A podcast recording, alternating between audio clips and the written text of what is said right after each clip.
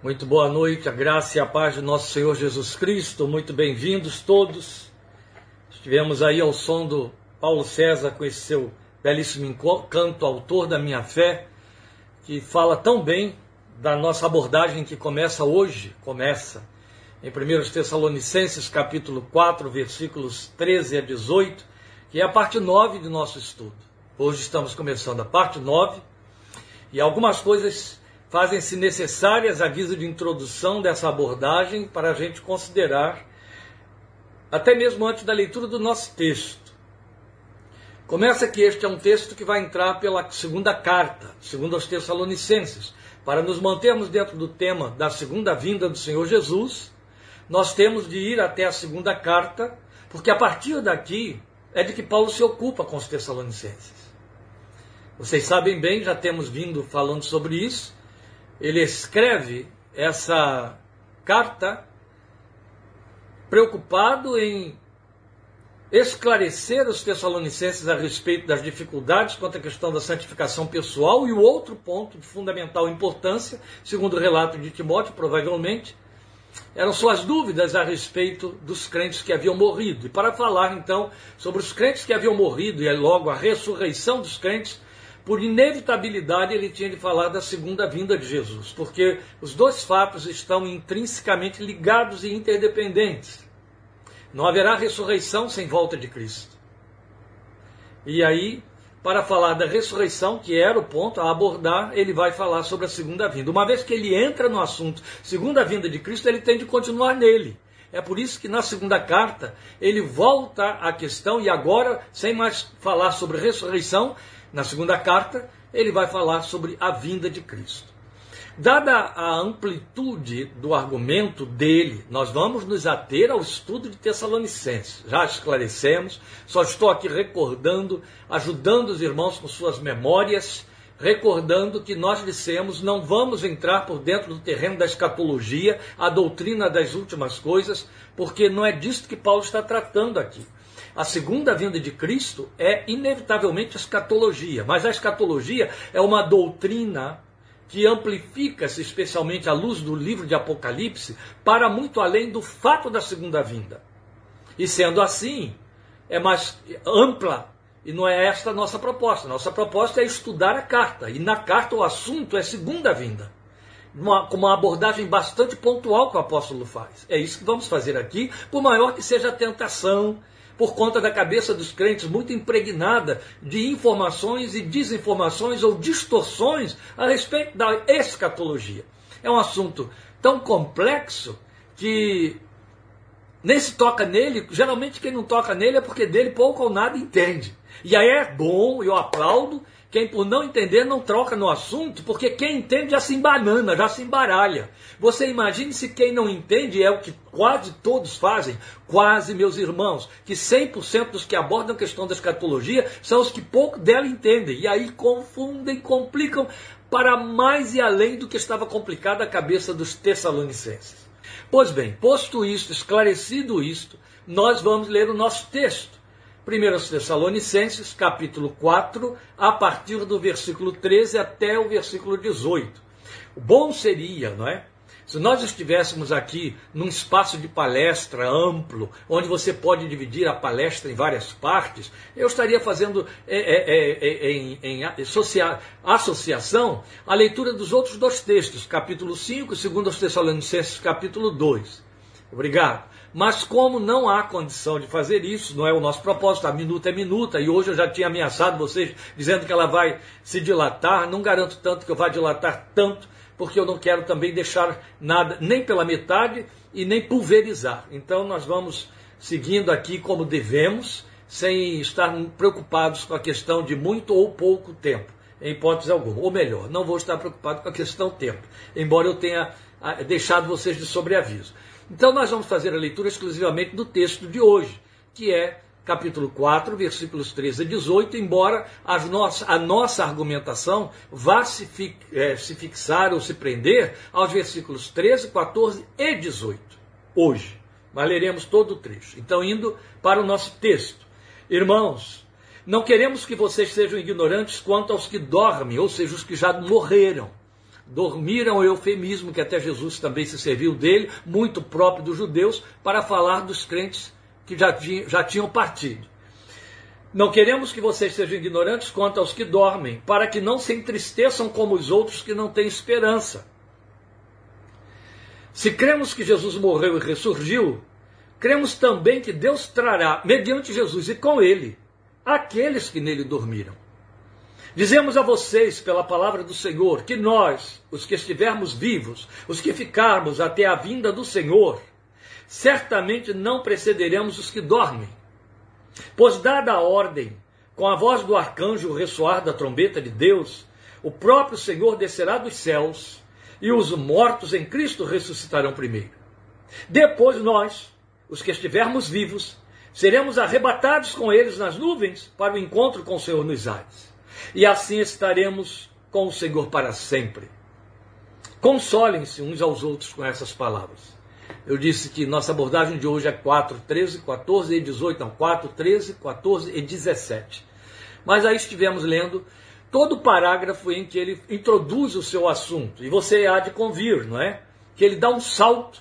Ele fez uma preparação muito leve, como consideramos da última vez, para introduzir, né, há duas semanas atrás, para introduzir a questão da segunda vinda.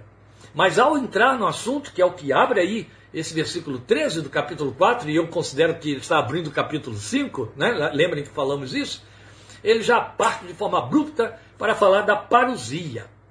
Parousia é a palavra que se tornou termo técnico para apontar a segunda vinda do Senhor Jesus Cristo a este nosso mundo. Ela é conhecida, tão repetida que acabou sendo admitida no vocabulário dos crentes, embora não pertença à nossa língua. Ela é essencialmente o grego de que Paulo se serviu mas ficou tão técnica e tão popular que caiu aí na nossa nosso vocabulário. Ela se refere, a palavra significa literalmente ou aponta para a segunda vinda do Senhor Jesus, porque significa aparição ou comparecimento ou presença ou vinda. Como significa tanto vinda quanto presença, aparição ou comparecimento, ela define de forma bem objetiva o que a Bíblia nos aponta sobre Jesus voltando a este mundo, tal como foi predito pelos anjos há mais de 500, sobre, em Jerusalém, naquele montinho, no momento em que Jesus ascende aos céus. Atos capítulo 1, versículo 11. E é importante que nós leiamos Atos 1, 11, exatamente pelo fato de que é como se Paulo tivesse pego o discurso dos anjos e tratado do assunto em cima de forma imediata. E é importante a gente fazer essa leitura exatamente por causa da dilatação que fazem do entendimento, os complicadores que criam a igreja, os teólogos, os crentes. Para dizer a verdade, os não teólogos criam em cima da segunda vinda. Veja, o grande evento, o grande fenômeno que marcou a memória da igreja, que marcou depois da ressurreição, o fato e ato mais marcante e significativo na história do cristianismo, depois da ressurreição de Cristo, foi a sua ascensão. Porque se ele apenas ressuscita como Lázaro, já seria extraordinário e ele teria confirmado com isso que toda a sua palavra era verdadeira, se cumpriu e ele venceu a morte. Mas estaria aqui entre nós e de repente desapareceria, e aí ficaria em aberto a promessa, em aberto a promessa que ele disse: Eu voltarei para lá. E quando eu for, eu virei de novo e levarei vocês para mim mesmo, para que onde eu estiver, vocês estejam comigo. João capítulo 14, versículo 1. Então foi muito importante, porque ele tinha feito a promessa de que eles o veriam subir para o lugar de onde veio. Ele prometeu isso a eles. E eles viram. Então foi um fato tão importante e significativo e marcante, tão marcante quanto a ressurreição. Não teve o mesmo poder da ressurreição, porque ela é definitiva e definidora doutrinariamente quanto à vitória na cruz, a vitória da, da, da redenção, mas ela é impactante e extraordinária. Extraordinária a ressurreição de Jesus, mas não menos extraordinária a sua ascensão aos céus visível, aos olhos de todos. Eles viram acontecer. E é este é o ponto importante a considerar, que essa visibilidade que foi dada, esta, essa permissão deles serem plateia e espectadores dessa, dessa, desse milagre extraordinário, desse fenômeno extraordinário dele subir, foi marcante, pontual e marcante, porque os anjos se serviram disso para dizer: da mesma maneira como vocês o estão vendo subir, ele virá outra vez. Daí a, importância de lermos Atos 1,11, viu? É, é, temos que ler o 10, né? Para poder dar um sentido melhor. E eles ficaram com os olhos fixos no céu enquanto ele subia. Eu também ficaria, você também ficaria. Imagine. O coração gritando lá dentro, dizendo: Me leva junto, me leva, me leva também. Senhor, não me deixa aqui. Ou volta, volta, fica aqui, não vá agora. Não é isso? Você não sente vontade de dizer isso quando alguém está se despedindo de você porque está partindo alguém que você ama? Pois nós estaríamos fazendo isso aí. Então eles ficaram com os olhos fixos. Eu imagino que quanta coisa ocorreu na cabeça daquela gente, eles deviam estar pensando na promessa registrada em João 14:1. Vocês me verão subir e eu voltarei para vocês. Eu estou indo para preparar lugar e virei buscar vocês. Eu imagino que no coração de alguns até mesmo algumas fantasias subiram do tipo, vou ficar aqui olhando, porque ele vai lá preparar o lugar e aí vai voltar. Eu vou ficar aqui esperando ele voltar. Deve ser coisa rápida, vapt-vupt, né? Ele chega lá, prepara tudo e volta. Eles ficaram com os olhos fixos no céu enquanto ele subia. De repente, surgiram diante deles dois homens vestidos de branco. É bonito esse enésimo de repente. que a Bíblia fala, quando há essas intervenções de Deus não é, programadas, não anunciadas, não ditadas. De repente de Deus, de repente veio do céu um som impetuoso como de um vento, o um som como de um vento impetuoso. E o Espírito desceu e encheu a casa, o som encheu a casa, e o Espírito desceu sobre todos eles, de repente, os de repente de Deus. E aqui está um outro de repente. De repente surgiram diante deles dois homens vestidos de branco, que lhes disseram. Eu até imagino que esse de repente está no fato de que eles tiveram a atenção dos olhos fixados no céu, atraída para a terra de novo, porque ouviram a voz dos anjos, eu acho que baixou um silêncio sepulcral sobre aqueles 500 enquanto o Senhor subia. Pode ter havido alguns pequenos suspiros lá no meio do povo, mas alguém brada, voz de anjo, você imagine, né? E o que que o anjo diz? Galileus! E eles então olham para eles e eles estão ali. E o texto diz que são dois, dois homens vestidos de branco, que lhes disseram: Galileus, por que vocês estão olhando para o céu? Ou, em outras palavras, pode voltar os olhos para a terra. Este mesmo Jesus que dentre vocês foi elevado aos céus voltará da mesma forma como viram subir. É a partir desse ponto que Paulo vai esclarecer os Tessalonicenses. Meus irmãos, é importante que, antes de fazer a abordagem do texto de Tessalonicenses, ainda introduzindo o nosso tema, porque é bom que eu esclareça isso aqui. Hoje nós estamos com parte 9 de 1 Tessalonicenses, mas eu estou dando um subtópico que eu estou chamando de acerca da sua vinda 1. Quando nós abordarmos a parte 10, vai ser acerca da sua vinda 2 e por aí vai. E não sairemos mais deste assunto em Tessalonicenses.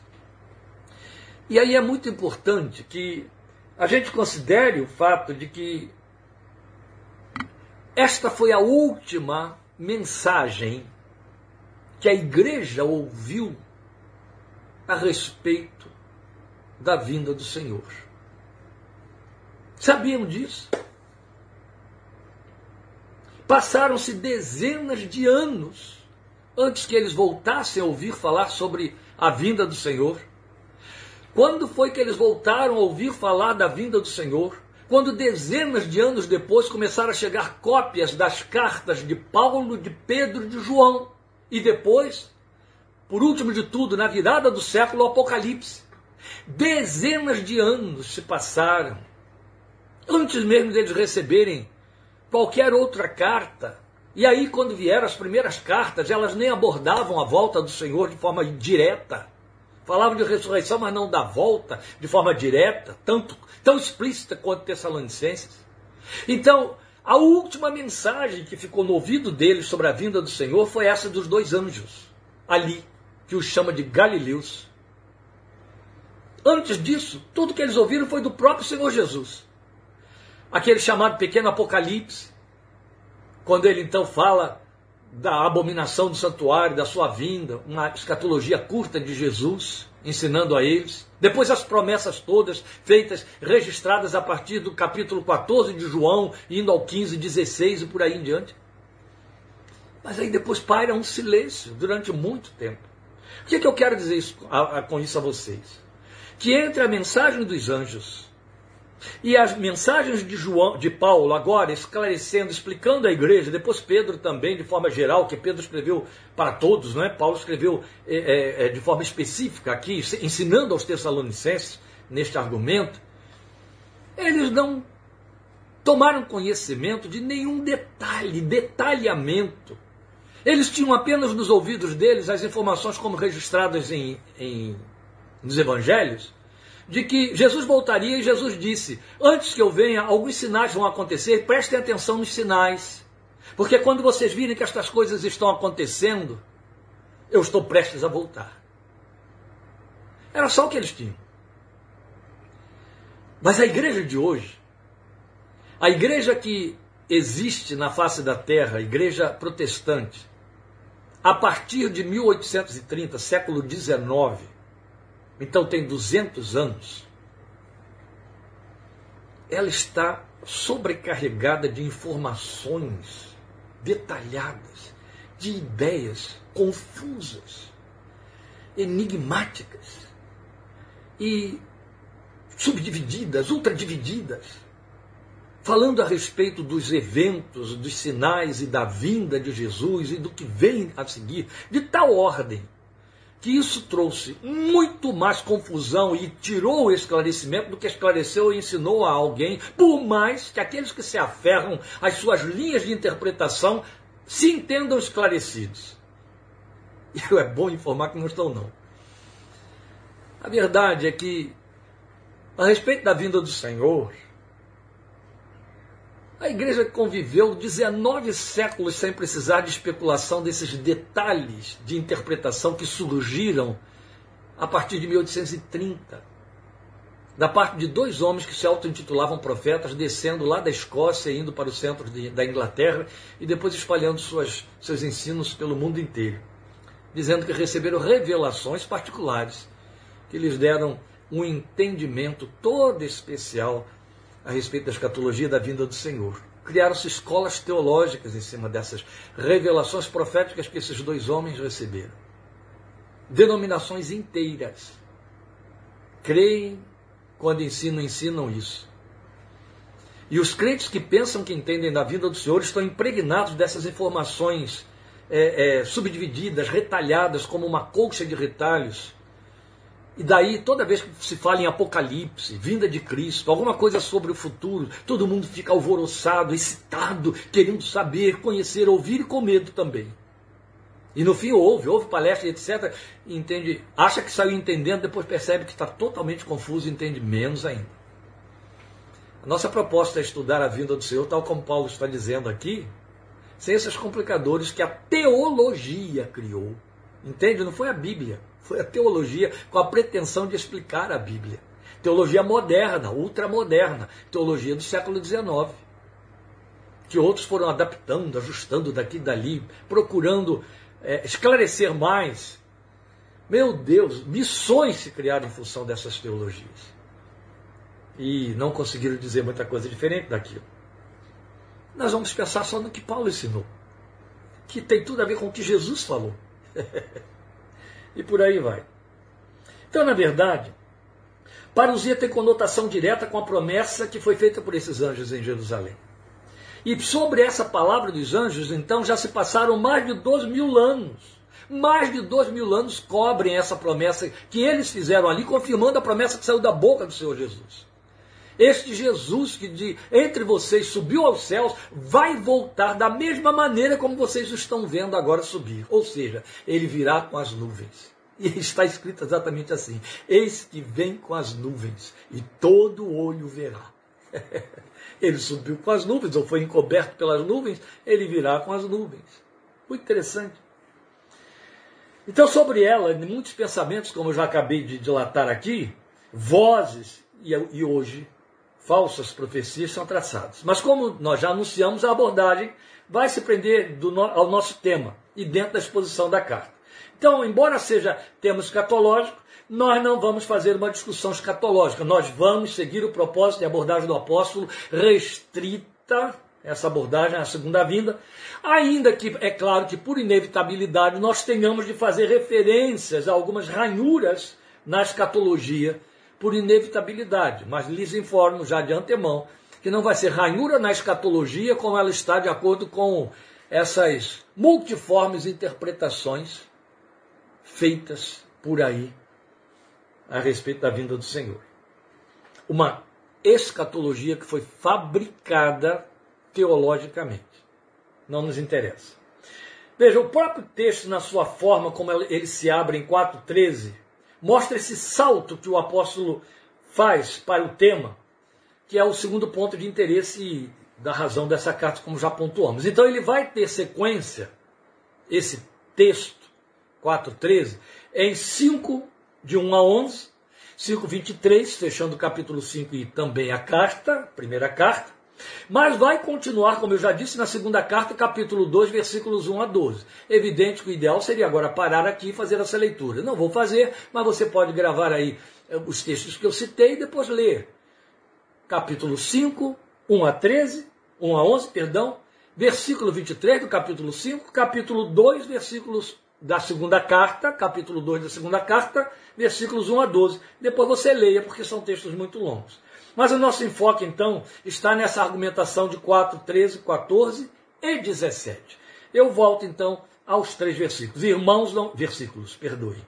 Irmãos, não queremos que vocês sejam ignorantes, quer dizer, que fiquem desinformados. Não queremos que vocês fiquem confusos. Ele está esclarecendo. Guarde isso. Não está complicando nada. Ele quer tirar a confusão. Se quer tirar a confusão, vai tornar explícita a coisa. É o que ele está dizendo. Não queremos que vocês sejam ignorantes quanto aos que dormem, quanto aos que morreram, crentes. Para que não se entristeçam como os outros que não têm esperança. Ele não está dizendo para que não se entristeçam. Ele está dizendo para que não se entristeçam como aqueles que não têm esperança. Porque quem passa por um luto sem esperança entra no desespero.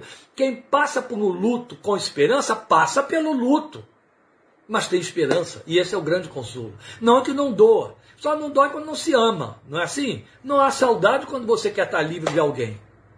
Mas quando você não quer que essa pessoa desapareça da sua vista, suma da sua história, ou dê um tempo nela, instala-se uma coisa chamada saudade.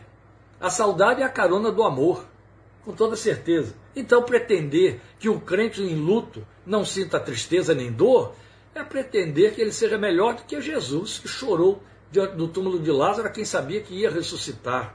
E o nome que se dá para esse tipo de proposta é estupidez. Não é sabedoria, não é crescimento, não é maturidade, não é consolação, não é nada. Aliás, a psicologia já corre para defender o que é próprio, que os judeus nos ensinaram há muito tempo. Ah, luto, chore. Quer curar o luto, chore. Quer se livrar de dores, das psicosomatizações que vêm em decorrência, chore pelo seu morto. Aprenda com os judeus e você vai ficar bem. A única consolação para o luto é pranto, não tem outra. E o Espírito de Deus que trabalha aí trazendo o que? Esperança, te fazendo lembrar, você receberá de novo, como Paulo está dizendo aqui. É exatamente a palavra de 1 Tessalonicenses. Por isso que ela é tão bem, várias vezes usada nos funerais dos crentes, não é? No 14, se cremos que Jesus morreu e ressurgiu, cremos também que Deus trará mediante Jesus e com ele aqueles que nele dormiram. É claro que a condicional aqui não está entrando como condicional. A partícula C está entrando aqui com o sentido de quando é, ou como, né? Tal como cremos que Jesus morreu e ressurgiu, cremos também que Deus trará, mediante Jesus e com ele, aqueles que nele dormiram. Aí o 17, ele vai dizer: Depois nós, os que estivermos vivos, seremos arrebatados com eles nas nuvens para o encontro com o Senhor nos ares. E assim estaremos com o Senhor para sempre. Coisa boa. Pois bem, o assunto aqui é a ressurreição dos crentes em Jesus, que inevitavelmente está agregado e condicionado ao dia da parousia. Meus irmãos, mais uma vez eu tenho que apelar para a sua paciência, porque você deve estar aí um pouco ansioso para ouvir falar sobre a vinda de Jesus, querer esclarecer coisas. Mais uma vez, um parêntese. Exatamente para sabermos posicionar muito bem, nos posicionarmos diante deste assunto. Nos posicionarmos. Mais uma vez, eu chamo a sua atenção para o fato de que é importante demais nós estarmos atentos que a segunda vinda de Cristo é tema que está quase que inexistente entre nós, em nossos cânticos, em nossas pregações, porque ela fala de uma esperança que não é terrena. E nós já estamos convivendo há dezenas de anos com uma igreja que só tem pregação para que é terreno. Logo, falar sobre céu é negativo. E a vinda de Cristo significam minimamente duas coisas. Todos os sonhos e propósitos no que diz respeito a esta vida debaixo do sol cessam. E você, você não precisa morrer, ele vem, você está vivo, mas cessam. E há muita gente depositando toda a sua fé em conquistas e prevalecimento em termos desta história, deste tempo, desta terra. A vinda de Jesus anula isso aí. Outro tanto, quando alguém pensa em céu, não é? Se o sonho é terra, se eu oro, busco a Deus, se eu me converto, se eu me torno crente, inclusive para melhorar minha vida aqui, que são outras ilusões, falácias, que a igreja agregou para dentro da sua pregação para seduzir, não é? Então, o assunto vinda de Cristo está em desuso. E a outra razão, como já temos pontuado aqui, ignorância, desinformação, distorção, confusão, não é? Eu lembro de uma vez eu ouvi uma pessoa chegar para mim e dizer que se surpreendeu, ele era novo convertido, e ele era membro da minha igreja, e se surpreendeu quando, tendo me ouvido falar alguma coisa sobre a segunda vinda de Cristo, ele trabalhando com uma moça que já era crente há 14 anos, e ele então a admirava como crente, porque é claro, o novo convertido, ele chega perto de um crente veterano, e para quem é novo convertido, quem tem 14 anos de vida de igreja, de evangelho, é veterano. Ele chega cheio de sede, ele chega curioso, ele chega admirado. E era isso que se passava com ele com respeito àquela moça. Ela tinha 14 anos de evangelho. E aí ele foi comentar todo empolgado sobre este assunto que era novidade absoluta para ele, que ele estava aprendendo agora a segunda vinda de Cristo. Aí ela olhou para ele e disse: Eu, hein? De onde você está tirando isso? Ele, como assim? Segunda vinda de Cristo. Que história de segunda vinda? Isso é heresia. Jesus já veio. Esse sim veio, por isso que é uma segunda vinda. Ele virá de novo, claro, você deve saber disso. Eu, eu nunca ouvi falar nisso, não. Ele ficou espantado. E olha, gente, já tem 30 anos que eu conheço essa história. Que ele contou para mim. E eu conheço ambos os personagens, ele e ela. Sério, não é? Há 30 anos atrás, alguém conseguia já ficar dentro de uma igreja 14 anos sem nunca ter ouvido falar sobre a vinda de Cristo. Ah, pastor, que faltou às aulas de escola dominical quando o assunto foi esse? Ah, faltou aos cultos da igreja quando isso foi pregado e os cânticos. Naquele tempo se cantava sobre a vinda de Cristo. Essa criatura nunca questionou, nunca pensou. que coisa, não é? Acabamos de ouvir Paulo César cantando aqui, lá de dentro do final dos anos 70 onde isso era tão comum na nossa confissão. Ó oh, Pai, eu queria tanto ver o meu Senhor descer, vindo me encontrar. e depois na segunda estrofe, né, rever amigos que um dia em Cristo foram feitos meus irmãos. 1 Tessalonicenses 4, foi de onde Paulo César tirou, se é que a letra dele, eu não tenho tanta certeza, eu creio que seja, eu acho que tem, tinha uma parceria com alguém, não sei. É, daqui. Esse povo cantava a Bíblia, ele canta a Bíblia por sinal, né, até hoje, glória a Deus por isso. Pois bem, diminuindo a sua ansiedade, vamos aqui.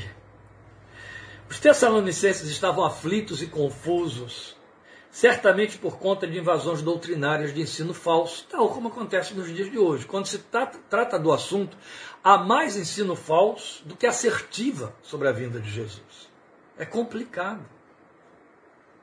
Passar em revista a escatologia moderna meu Deus, é quase como desfazer uma confissão na qual as pessoas depositaram todo o investimento da sua fé. Sabia disso que eu estou lhe dizendo? Coisa séria, não é? Como que isso agarrou que nem carrapato no desejo, na vontade dos crentes? essa teologia de uma escatologia escapista. Pois bem, vejam aí o capítulo 2 da segunda carta, os versículos 1 e 2 que reforçam isso. Irmãos, quanto à vinda de nosso Senhor Jesus Cristo e a nossa reunião com Ele, rogamos a vocês que não se deixem abalar nem alarmar tão facilmente, quer por profecia, quer por palavra, quer por carta, quer por carta supostamente vinda de nós, como se o dia do Senhor já tivesse chegado. Aqui Paulo já esclarece por que, que ele está escrevendo isso e teve que voltar ao tema na segunda carta. Eles estavam se deixando enganar. Por quê? Porque havia falsas profecias, havia falsos ensinos, havia cartas que pessoas estavam escrevendo e assinando como Paulo para dizer: ó, oh, é a doutrina do apóstolo, foi ele que ensinou isso aqui. Ele fez uma revisão aí do ensino dele. E os coitados estavam confusos e, para trabalhar com a linguagem de Paulo, estavam abalados e alarmados. Sério? Abalados e alarmados. Uma coisa eles têm de boa, a gente tem que aplaudi-los. Eles estavam atentos ao assunto. O assunto mexia com eles. O assunto sensibilizava.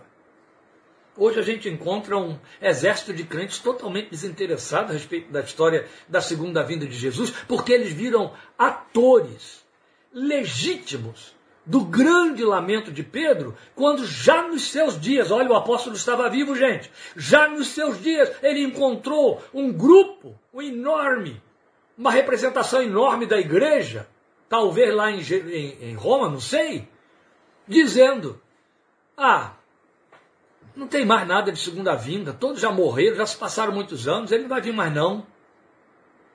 Aqueles estavam tendo coragem de verbalizar isso e Pedro então os ataca. Mas nós temos muita gente com, sem esperança, desesperança a respeito da segunda vinda, não crendo nela. Ela parece fantástica demais, realmente, do jeito que tem, tem sido ensinada e a maneira como é colocada a coisa, ela é tão fantasiosa que fica fantástica demais, fica parecendo filme de ficção de Spielberg.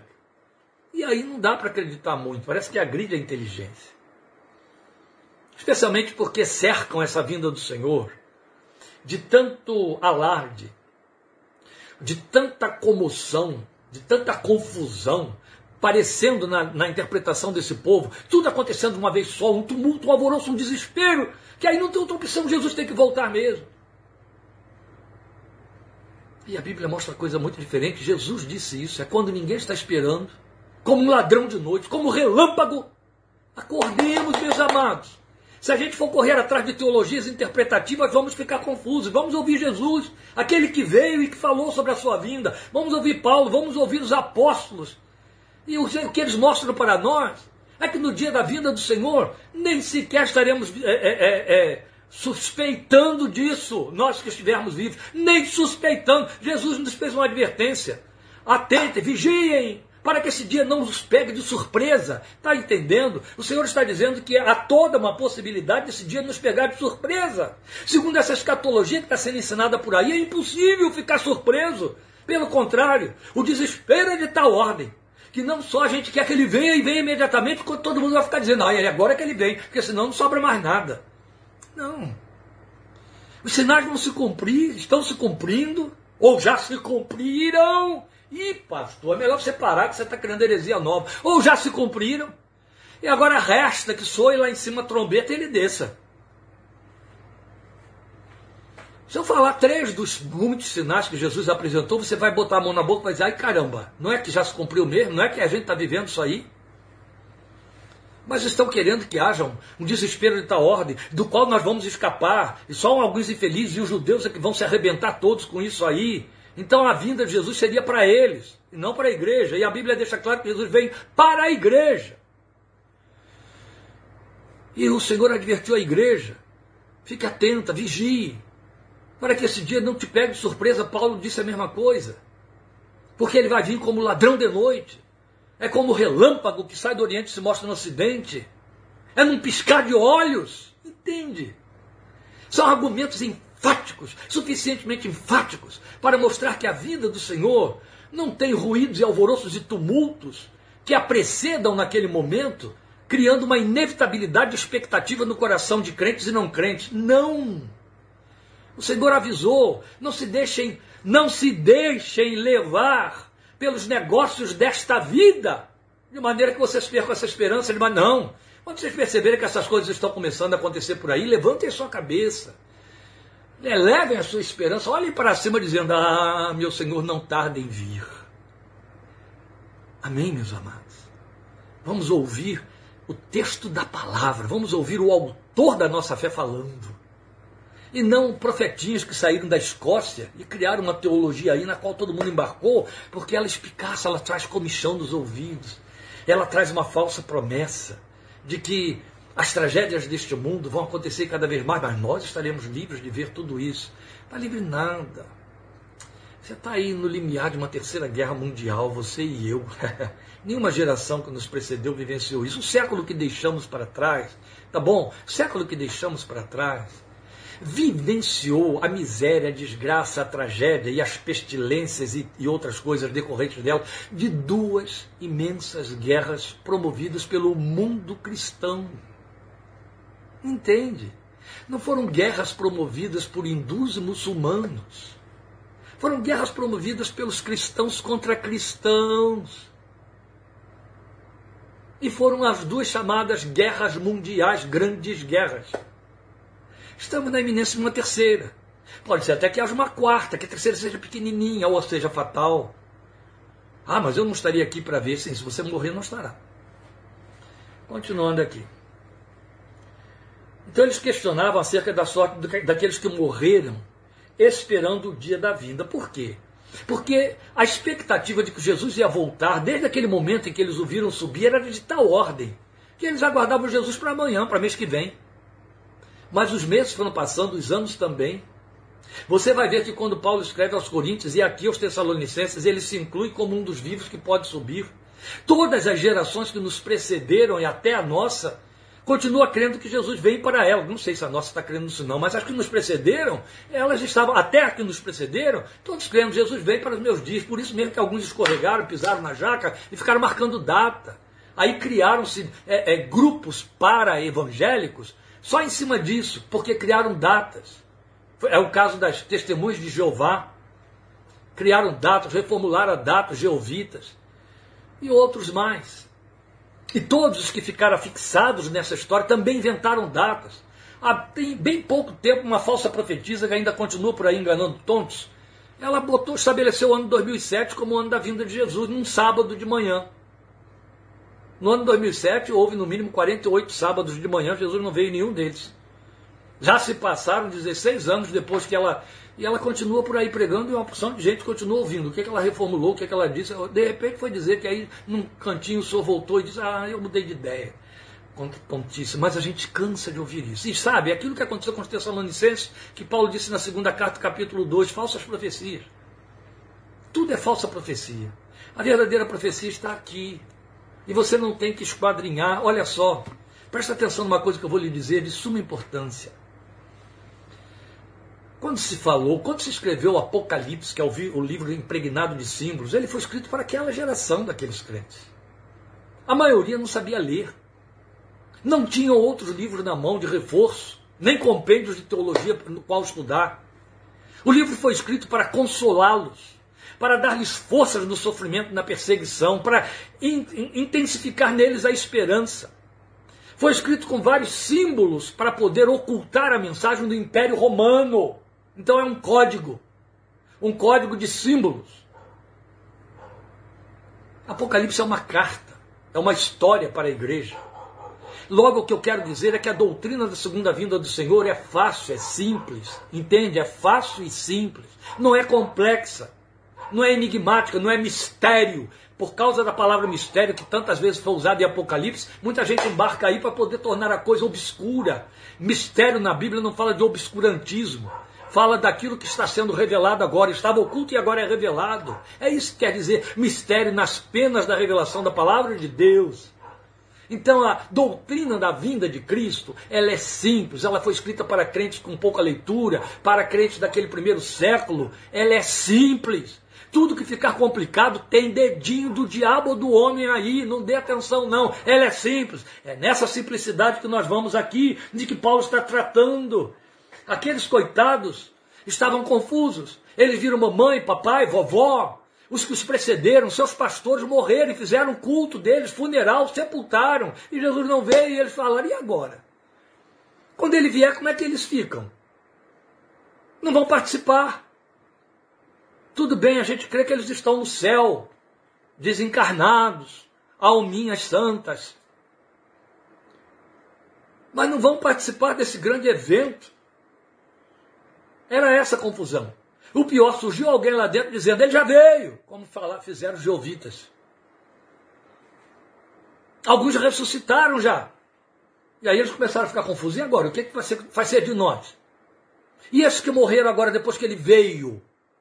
Na segunda vez, já que disseram que ele já veio uma segunda vez. Não vão ressuscitar mais. Olha que confusão que estava lá. Você pensa que essa confusão não está pertinho de nós? Ou que isso? Então eles não haviam entendido a doutrina da ressurreição. Estavam questionando sobre esses que, que tinham morrido, achavam que não mais os veriam. A angústia deles era algo sério, pesado, que requeria uma intervenção do apóstolo. Então, segundo as suas conceituações, a deles, o dia da vinda, terminando a história, ia separar para sempre vivos de mortos. Então que Paulo escreve todo esse trecho elucidativo para mostrar como as coisas de fato se sucederiam e para renovar em sua fé as garantias e bênçãos que a segunda vinda traria pela ressurreição dos mortos. E então ele divide o assunto para os em quatro movimentos. As bênçãos que a segunda vinda traria. Vamos ver os quatro movimentos. Eu vou falar o que eu puder dos quatro movimentos que ele aborda aqui o que o tempo permitir e o que o assunto possibilitar. Veja. Primeiro movimento, ele está dizendo no versículo 14: Deus trará com Jesus os crentes que já morreram de todas as épocas. A ênfase está em quê? Mediante Jesus e com ele. Ó, volta ao versículo 14. Se cremos que Jesus morreu e ressurgiu, ou uma vez que cremos que Jesus morreu e ressurgiu, cremos também que Deus trará, é Deus quem vai trazer, porque é uma ordem que Deus vai dar. Deus trará, mediante Jesus e com ele, aqueles que em Jesus morreram. Aqui nós temos umas particularidades muito significativas, porque é teologia bíblica pura, é revelação da graça pura. Eu vou, por vou, vou do fim para o começo. Quando ele diz assim, aqueles que nele morreram, Jesus vai trazer quem? Os que morreram nele. O que quer dizer morreram nele? Morreram na morte que ele fez na cruz. Não só, lembrando de Romanos capítulo 14. Ninguém vive para si, nem morre para si. Se vivemos para o Senhor, vivemos. Se morremos para o Senhor, morremos. Mas há os que não morrem para o Senhor, morrem para si porque viveram só para si. São os que estão fora da cruz, são os que não morreram na cruz, então não nasceram de novo. Jesus só vai trazer com ele os que morreram nele os que morreram com ele na cruz, os que morreram pela fé nele, os que morreram confiando nele, esperando nele, crendo nele. É tudo que está embutido aí nessa colocação. Deus trará mediante Jesus e com ele os que morreram nele, quer dizer, os que morreram esperando nele, aqueles que nele dormiram. É o que está escrito aí no finalzinho do versículo 14. Mas você tem duas outras colocações. Mediante Jesus e com ele. Por que mediante Jesus? Só Jesus tornou possível que Deus traga os mortos de volta. Por isso, mediante Jesus. Ai que bonito. Pare em cima disso aí. Se o Filho de Deus não tivesse ressuscitado, não haveria nunca, é toda a teologia de Paulo em 1 Coríntios capítulo 15, não haveria nunca esperança para nós, esperança de salvação, lugar para a doutrina, esperança de ressurreição e nem lugar para a doutrina da ressurreição. Eu sou a ressurreição e a vida, Jesus disse. Quem crê em mim nunca morrerá. E aí ele ressuscita e aí dá o checkmate, o consumatum est, ele está dizendo, ressuscitei, vocês vão ressuscitar também. Aleluia. Essa foi a grande esperança da igreja. Entende? Se Jesus não tivesse ressuscitado, não haveria ressurreição para ninguém. Para ninguém. Mas uma vez que ele ressuscitou, então, mediante a ressurreição dele, mediante a obra dele, que inclui a sua ressurreição, Deus trará também com ele os que nele dormiram. Então é mediante Jesus, ou seja, por causa da sua obra, por intermédio dele, porque ele tornou isso possível, Deus trará então mediante ele, mas também trará com ele. Claro que o verbo usado é trazer e não enviar. Há duas formas de você entender isso. A direta e lógica. Paulo está falando a partir de si, e para uma igreja que estava presente, então está falando a partir do presente, então ele está falando de uma vinda que vem para cá, para nós, então Deus trará. E a outra é que Deus está entre nós. Por isso que Jesus vai ser trazido para nós. Porque Deus o elevou e tomou para si. Nunca esqueçamos isso. Deus o exaltou soberanamente. Filipenses capítulo 2. Ah, que coisa boa de saber. É que quando Jesus vier, Deus trará com Jesus os que nele morreram. Isso seria bastante para a gente encerrar a minuta de hoje, por mais que eu frustre você. Por quê? Eu não quero estar botando muitos recheios aqui, não. Vamos lembrar que este capítulo foi escrito para levar consolação aos enlutados que sepultaram seus crentes. Ontem, a Igreja Evangélica Fluminense sepultou uma das colunas da igreja, uma veterana, historicista da igreja congregacional e da própria igreja fluminense, mais especificamente, mas que era uma mulher que atravessou dezenas e dezenas de anos, quase um século. Ela faleceu com 97 anos e foi sepultada ontem. Lá estava aquele grupo de crentes em torno do pastor Paulo Leite, eh, fazendo o, velório, o funeral e o culto, e ele usou esse texto aqui, a respeito e em memória daquela irmã que viveu 97 anos entre eles. E lá estava a esperança da ressurreição. O Senhor vai trazê-la de volta.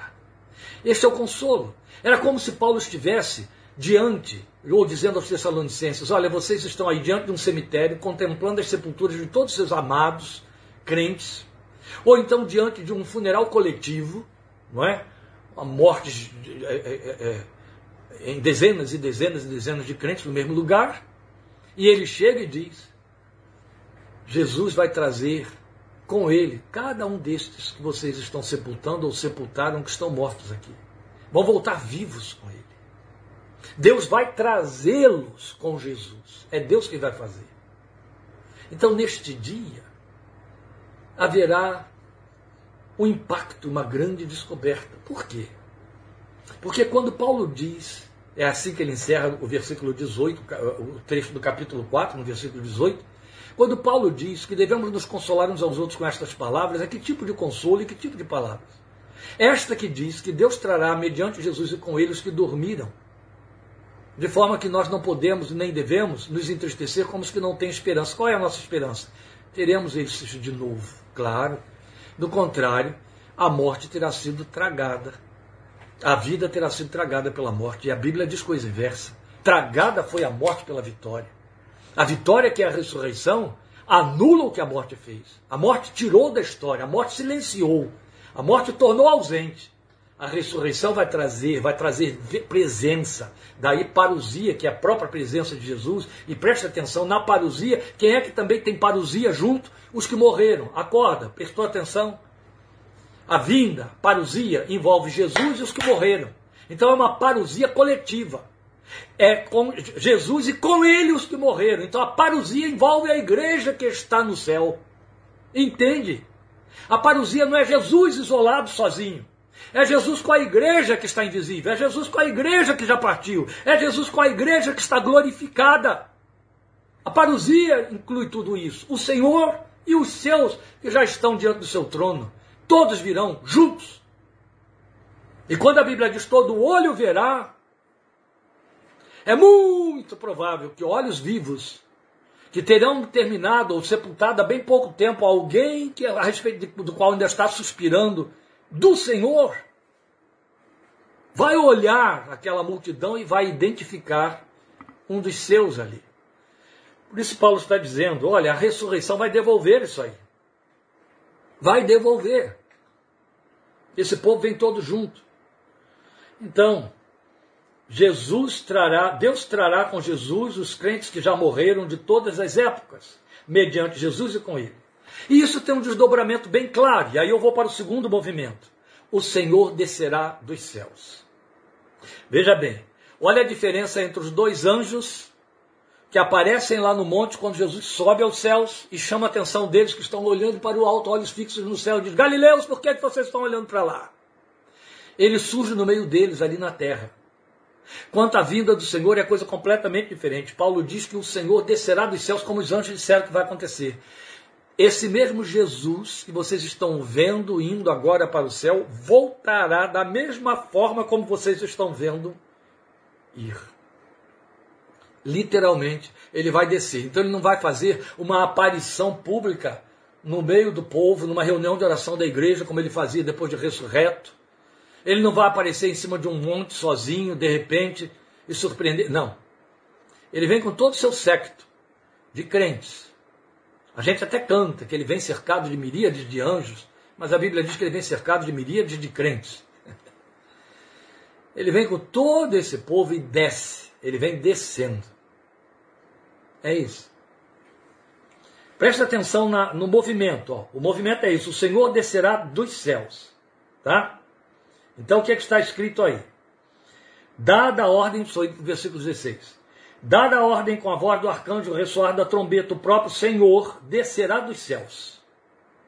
Ele descerá dos céus. Este é o segundo movimento, está no versículo 16. Ele descerá dos céus e os mortos em Cristo ressuscitarão primeiro. É evidente.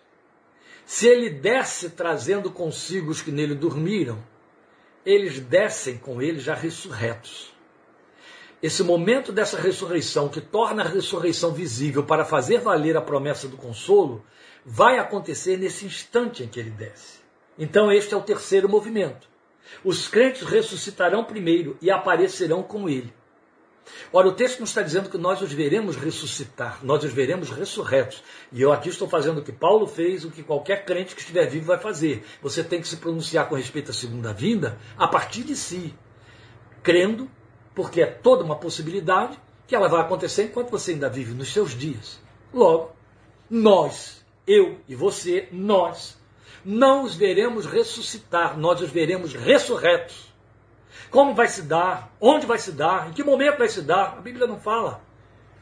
Ah, mas Apocalipse, Apocalipse nada. Apocalipse não entra nesses detalhes. Só quem quiser escrafuchar e inventar é que vai conseguir arranhar coisas e inventar e achar lá e não vai conseguir comprovar.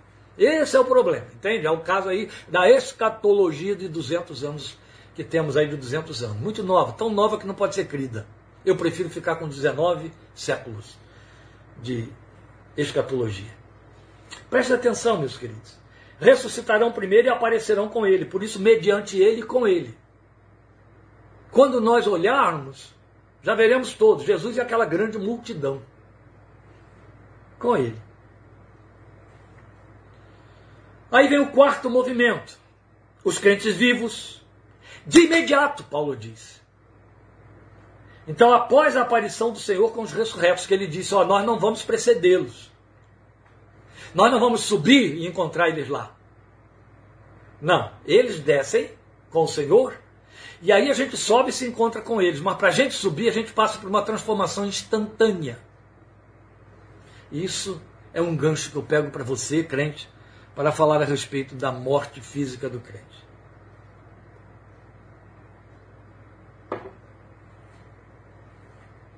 Crentes de todas as épocas, de todas as idades, especialmente diante da cabeceira de um irmão em Cristo, um amado seu que está partindo. Ou pensando em quem já partiu. Ou pensando a respeito da sua perspectiva de partir, porque vamos morrer. Eles querem uma resposta sobre esse, essa transição. Como ela ocorre? Todas as religiões e filosofias espiritualistas arranjam explicações. São especulações, todas elas. A Bíblia é a única que nos abre janelas da revelação. Só o autor da vida. Só quem determinou que o homem morra e determinou a ressurreição e criou a possibilidade da ressurreição tem respostas. Então foi ele quem por sua graça e misericórdia deixou para nós entendermos que a morte, a passagem do crente, do corpo físico, do corpo que Paulo chama de corruptível, semeado carne, é uma transposição imediata para o céu. Gosto de pensar nela como sendo assim: os olhos se fecham aqui e você nem sequer se dá conta de que os olhos fecharam, porque já está vendo, mas quando está vendo, não está vendo mais aquilo que pertence ao mundo dos homens. Jesus abre uma janela quando ele cria a parábola do rico e do Lázaro. Vamos deixar muito claro que ali é uma parábola criada. Mas quando se trata de parábola criada, não significa que Jesus criou uma heresia. Muita gente tropeça quando olha a parábola e diz, porque a parábola nós não podemos aceitar os argumentos usados pelo Senhor. Não, a parábola sempre foi usada por Jesus em todos os seus ensinos para ilustrar uma verdade. Jesus não está dizendo ali literalmente que o rico, porque é rico, vai para o inferno, então todos os ricos vão para o inferno. Jesus não está dizendo literalmente que Lázaro foi para o céu porque era pobre, mendigo, e porque esmolava na porta do rico. Em hipótese alguma, nós conhecemos a teologia da graça, a revelação da graça. Mas nós temos pontos ali a respeito da, da na parábola que nos ilustram a transição da morte. O ponto mais importante, eu abordo isso no meu livrinho, meu livro, é, Além do Céu Azul, é que os personagens estão conscientes. Diferente da antiga teologia do Velho Testamento, porque a, a, a teologia ela foi crescendo, ela foi sendo é, se desenvolvendo, mas ao tempo de Jó, que cresce, que foi o primeiro livro escrito possivelmente por Moisés, então é uma teologia primitiva demais. Eles pensam em, e, e, e algumas é, seitas entre nós ficaram presas a essas, preferiram ficar presas a essas teologias em desenvolvimento e creem no sono da alma, na inconsciência. A pessoa morre e fica em estado de inconsciência, fica esquecido até ser lembrado no dia da ressurreição. É assim que pregam os jeovitas, mais ou menos próximo a isso, é assim que pregam os adventistas do sétimo dia. Mas a igreja cristã evangélica, a igreja evangélica crê como Paulo diz para nós, de forma clara, em 2 Coríntios capítulo 5, em Filipenses capítulo 3, que o crente parte daqui e imediatamente está com o Senhor. É instantâneo, ele não faz uma viagem. Entende? Não faz. Quem inventou viagem foram os kardecistas. Vai para a luz, vai para a luz. Não, o crente não faz uma viagem. Se nós formos colocar aí é, é, literalismo, na parábola de Jesus, o máximo que vai acontecer é que há uma, uma transição entre o corpo e a presença feita por anjos. Os anjos levaram Lázaro ao seio de Abraão para falar do regaço de Deus. Os anjos o levaram. Então, minimamente, o que você pode concluir é que você é recepcionado por anjos. No momento exato da sua morte, porque seria antibíblico, à luz de Salmo, de Salmo 91 e de Salmo 50 e outros textos mais, seria antibíblico, totalmente antibíblico, e à luz de Hebreus capítulo 1, antibíblico, imaginar sequer que na hora da morte o crente não tenha pelo menos um anjo ali do lado dele. Seria antibíblico. A Bíblia toda aponta na direção de companhia de anjos, de exércitos de anjos ao redor do crente ao longo da sua vida. Aí na hora da morte eles todos voam, desaparecem, flutuam. Tchau, se vira. É assim? Não, não. E ainda como reforço, nós temos a experiência cristã ilustrando isso. Se alguém pode falar isso com autoridade, sou eu, por causa da experiência do meu pai. Um homem que não cria em nada foi crer no leito da morte. E lembro muito bem um momento de devaneio, quando ele me conta na sua euforia que o Senhor tinha ido ali já algumas vezes e tinha mostrado para ele o que tinha preparado para ele. Ele estava eufórico, ele queria ir. E ele disse assim: Os anjos vêm aqui a todo momento. Deus abriu os olhos do meu pai, transformou meu pai num profeta. Tinha que acontecer isso. Do contrário, eu não teria convicção alguma a respeito da conversão dele. E num momento desses, depois de exatamente ele me dizer, na hora em que ele me diz, os anjos aparecem aqui. Ele estava eufórico, ele nem me olhava direito. Duas estagiárias vestidas com seus jalecos abrem a porta e entram. E, Olha, ah não, são as moças. Nem acabou de dizer. Se ele tivesse dito, olha eles aí, o que, que teria acontecido comigo? Ah, coitado, está senil, são seus momentos finais, está tendo alucinação própria do idoso em estado de internação, é o que a gente aprende em psicologia e observa nos hospitais. Mas exatamente para derrubar qualquer argumentação racional minha, ele nem completa o argumento. Os anjos toda hora chegam aqui. Elas entram. Quando elas entram, ele olha para a porta e diz: Olha, ah, não, são as moças. E é interessante, né? Porque os anjos que aparecem para dar notícias aos 500, dizendo: Para de olhar para cima, olha para cá. Estavam vestidos de branco. É interessante isso. Depois Apocalipse vai dizer também que todo mundo lá tem, tem vestes brancas. E é interessante porque, não sei se se trata, se trata de veste ou não, sei que se trata de anjos. E Jesus fala que há anjos aí nessa história. Essa é a transição. E por que, que eu estou batendo nesse ponto? Porque o texto diz para nós nós, os que estivermos vivos, seremos arrebatados com eles nas nuvens para o encontro. Mas ele tinha dito no versículo 16: o próprio Senhor descerá dos céus, é, versículo 15, perdão.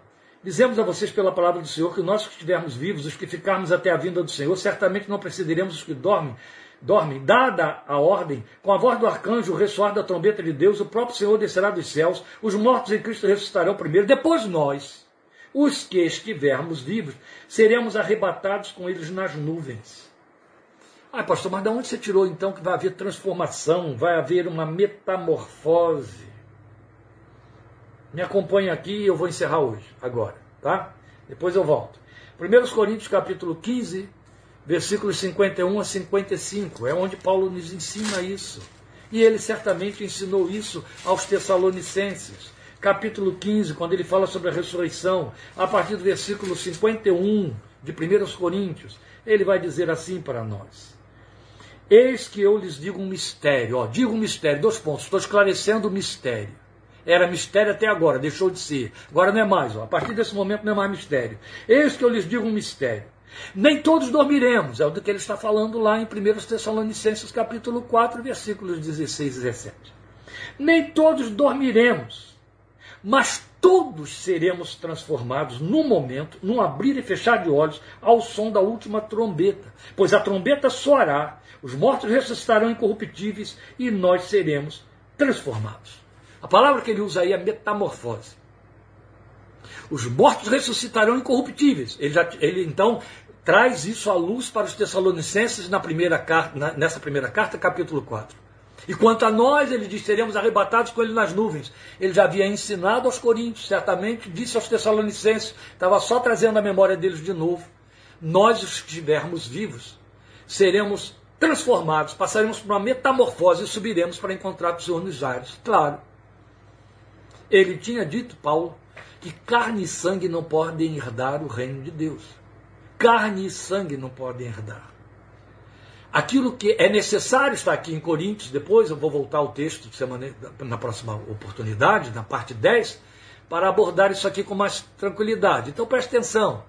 Ele já havia dito para nós que é, nós seríamos transformados para que o corruptível, se referindo ao corpo que perece, seja revestido de incorruptibilidade. O que é incorruptibilidade? É o corpo glorificado de que ele fala também em 2 Coríntios capítulo 5, que receberemos num instante só, num piscar de olhos. É como se uma trombeta tivesse soado e naquele momento os crentes que morreram ressuscitam e nós, os vivos, somos transformados e subimos, ou seja, recebemos o corpo semelhante ao do Senhor e ao deles, um corpo glorificado. É a metamorfose, o corruptível se revestindo de incorruptibilidade, para que esse corpo possa adentrar a eternidade, possa subir até o céu e se torne corpo espiritual. Meus amados, é clara a palavra as entrelinhas foram criadas pelos homens para criar complicadores. Os crentes vivos de imediato após a aparição do Senhor com os ressurretos, ou no exato momento dessa aparição, serão arrebatados com eles nas nuvens. Volta ao versículo 17. Depois nós estivermos vivos seremos arrebatados com eles nas nuvens para o encontro com o Senhor nos ares. O que é isso? Seremos arrebatados com eles. O propósito de Paulo é mostrar que a igreja viva vai se encontrar com a igreja glorificada. para formar uma só igreja, a da terra e a do céu. A do céu veio, a da terra sobe. Quando as duas se encontram, as duas sobem com o Senhor para a eternidade. Ih, pastor, é aí, pastor. É o que Paulo está dizendo. Sugere um movimento em que os do céu aparecem visivelmente e os da terra, ao subirem, se juntam aos celestiais com o Senhor e desaparecem todos de imediato, indo para onde estarão para sempre com o Senhor subirão para os ares. Todos, volte ao texto. Dada a ordem, com a voz do arcanjo, o ressoar da trombeta de Deus, o próprio Senhor descerá dos céus, os mortos em Cristo ressuscitarão primeiro, depois nós, ele está indo pela ordem, bonitinho, ele usa depois, então. Depois nós, os que estivermos vivos, seremos arrebatados com eles nas nuvens para o encontro com o Senhor nos ares, e assim estaremos com o Senhor para sempre nós e eles. A ênfase aqui recai sobre este encontro, cuja mensagem é um reencontro. É um encontro nosso com o Senhor e um reencontro nosso com aqueles que nos precederam, é de que ele está tratando aqui. Pois o propósito é esclarecer que haverá devolução de pessoas que a morte tragara isto é o que nutre a esperança. Versículo 13, ele falou isso. Não quero que vocês sejam ignorantes quanto aos que dormem, para que não se entristeçam, como os outros que não têm esperança. E é o que ele diz para nós no versículo 18, dizendo: usem isso para se consolarem e consolarem uns aos outros. Consolem-se uns aos outros com essas palavras, com essa mensagem, com este ensino. Então nós vamos voltar a falar um pouquinho a respeito desse momento do arrebatamento, e aí eu encerrarei esses argumentos do capítulo 4 e, inevitavelmente, vou entrar no capítulo 5 e em 2 Tessalonicenses, capítulo 2. Meus amados, vocês vão ter aí um bom intervalo, porque semana que vem eu viajo, não sei se teremos a nossa minuta. Provavelmente teremos, de onde eu estiver, eu vou tentar fazer a transmissão, vai depender do sinal. E se tivermos, eu vou comunicar. Se não, vocês vão ter que ter paciência, aguardar aí, aguentar. Se Jesus não vier no meio do caminho, eu continuo ensinando.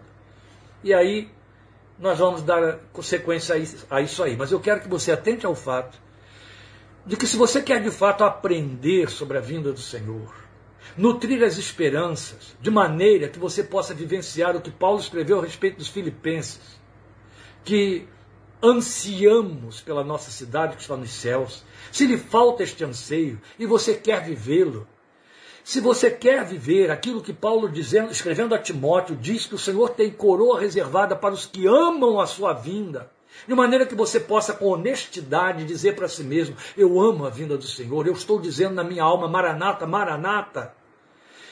Se dissipa de todo o volume de informações que anos de pregações, ensinos, aulas, etc., se serviram dessa teologia moderna de 200 anos para criar complicadores com a pretensão de ensinar Apocalipse e uma escatologia cheia de, complicado, de complicação, que Jesus vem, nos leva, a gente volta, entende? A igreja sobe, depois desce de novo, depois torna a subir. Não tem lugar para nada disso. A teologia é clara mostrando que quando o Senhor vem, a história para. Nesse dia tudo cessa. Ele nos leva para o céu. E aí o que acontece aqui na Terra é a transformação do planeta com estrondo. Os elementos arderão como fogo, os céus se recolherão. E aí haverá novos céus e nova terra, que é o lugar que já estaremos ocupando, é o Éden. É o que vai substituir, é o que vai ficar no lugar do que vai desaparecer. Isso aqui desaparece. É uma ilustração viva de uma guerra nuclear? Sim. Só a nossa geração tem informações sobre isso.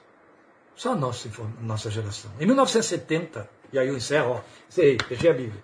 Em 1970, na Guerra Fria entre Estados Unidos e Rússia, a Rússia tinha ogivas nucleares, e quem vai garantir que ainda não tenha? De 25 megatons. Uma que explodisse no Polo Norte acabaria com todo o continente ártico até mais da metade dele num momento só. Uma, uma, uma. Na década de 1970, o volume de armas nucleares que as duas superpotências tinham era tal que dava para destruir o planeta dez vezes. Dez vezes. Eles disseram para nós que elas foram desarmadas, desarticuladas aí num acordo entre eles. Você crê nisso? Tá bom. Deus te abençoe. Voltaremos a falar destas coisas seguindo aí, e aí será acerca da sua vinda 2, parte 10 de 1 Tessalonicenses. Senhor te abençoe. Obrigado por sua é, é, participação, atenção, interesse e console-se com essa gloriosa palavra. O Senhor trará consigo aqueles que nele dormiram. Que lindo, né? Há um cântico tão bonito, há um cântico tão bonito que um irmão chegou para mim no dia do funeral da minha mãe, veio cantar no meu ouvido, mas eu conheço há muitos anos. Eu ouvi uma vizinha, logo que eu me converti, cantando na, no quintal dos fundos da minha casa. O muro dos fundos fazia divisão com o quintal dela, ela era crente, e às vezes ela cantava ali no, nos fundos. Às vezes aqui eu me junto com meus genros, com o pastor Jaderson, gosta muito de fazer isso também aqui, a gente canta esse cântico, ele é tão gostoso, né? Primeiro quero ver meu Salvador, primeiro quero ver meu Salvador, depois de dizer, eu quero ver mamãe andar com ela no jardim. Mas aí ele arremata dizendo, primeiro quero ver o meu Salvador. Estaremos com eles para sempre com o Senhor. O Maranata significa: Meu Senhor, vem já. Porque quando o Senhor vier, o Senhor se traz para mim e me traz os meus. Glória seja o seu nome. Uma boa noite de descanso para você e a paz do Senhor Jesus. Até a próxima. E até domingo, com a palavra de Deus, em nome de Jesus. Estaremos ouvindo sobre os cânticos eternos. Deus te abençoe. Amém.